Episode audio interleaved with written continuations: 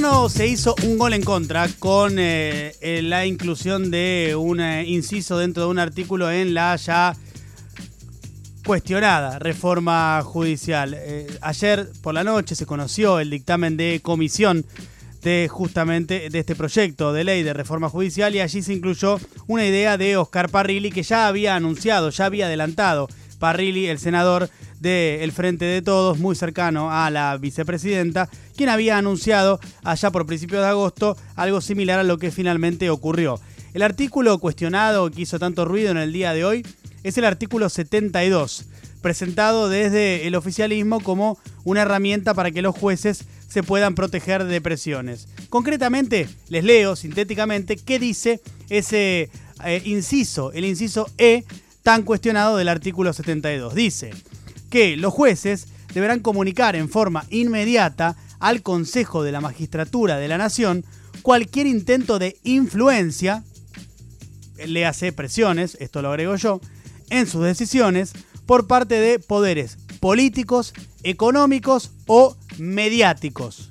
Ahí es donde está el lío, o por lo menos la reacción que desató este inciso. Y sigue, miembros del Poder Judicial, Ejecutivo o Legislativo, amistades o grupos de presión de cualquier índole y solicitar las medidas necesarias para su resguardo, dice específicamente. Bueno, la eh, inclusión de la palabra mediático, si bien se habla de poder político, económico, judicial, ejecutivo, legislativo, grupos de presión, generó una rápida, rapidísima eh, reacción de todos los medios de comunicación, o al menos de su gran mayoría, que salieron en bloque a denunciar un ataque a la libertad de prensa. También sucedió con eh, el espacio opositor. Salieron todos a criticar esta decisión de eh, el eh, ejecutivo, mejor dicho, de el oficialismo.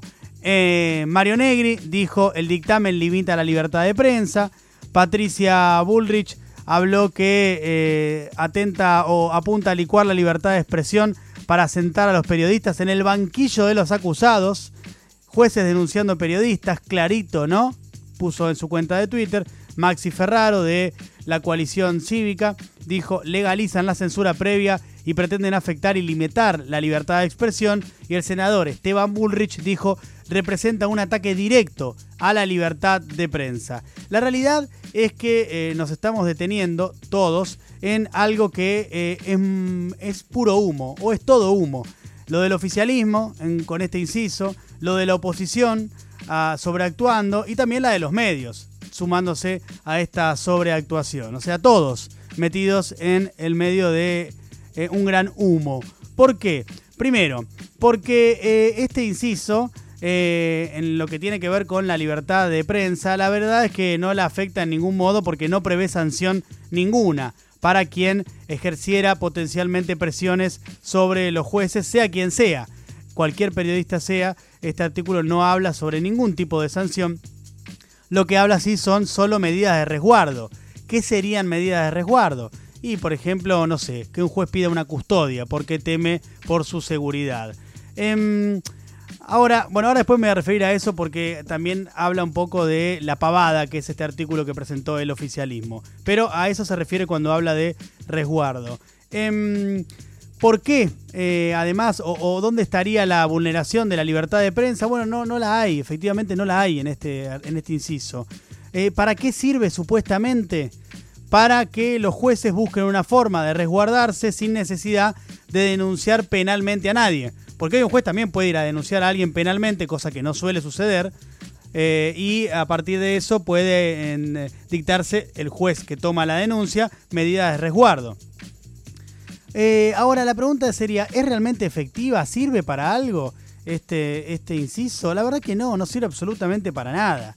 es un gran error político del gobierno porque se compra un problema gratis en una reforma que ya viene muy pero muy eh, complicada, entre otros motivos, por el timing, por el momento en el que se impulsa y otras cuestiones de las que ahora no me voy a explayar porque ya estuvimos hablando de ese tema. Pero eh, se compra eh, un problema más con esto.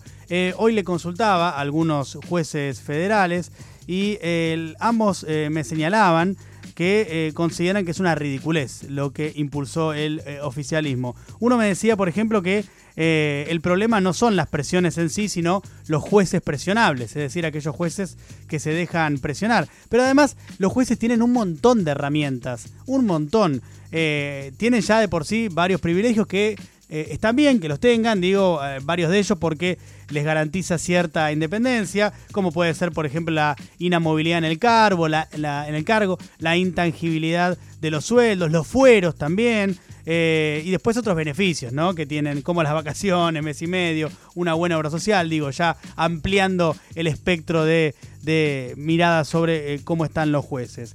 Em, además, eh, eh, uno de estos jueces me decía, mira, nosotros, llegado el caso, también podemos hacer una demanda en la justicia civil por calumnias e injurias. Ya no se puede, y está bien, esto lo sacó el kirchnerismo hace ya varios años, ya no se puede denunciar penalmente a un periodista por calumnias e injurias, cosa que me parece bien, pero sí se lo puede demandar en la justicia civil, a lo que, hay que decirlo, tampoco ocurre de manera tan eh, frecuente.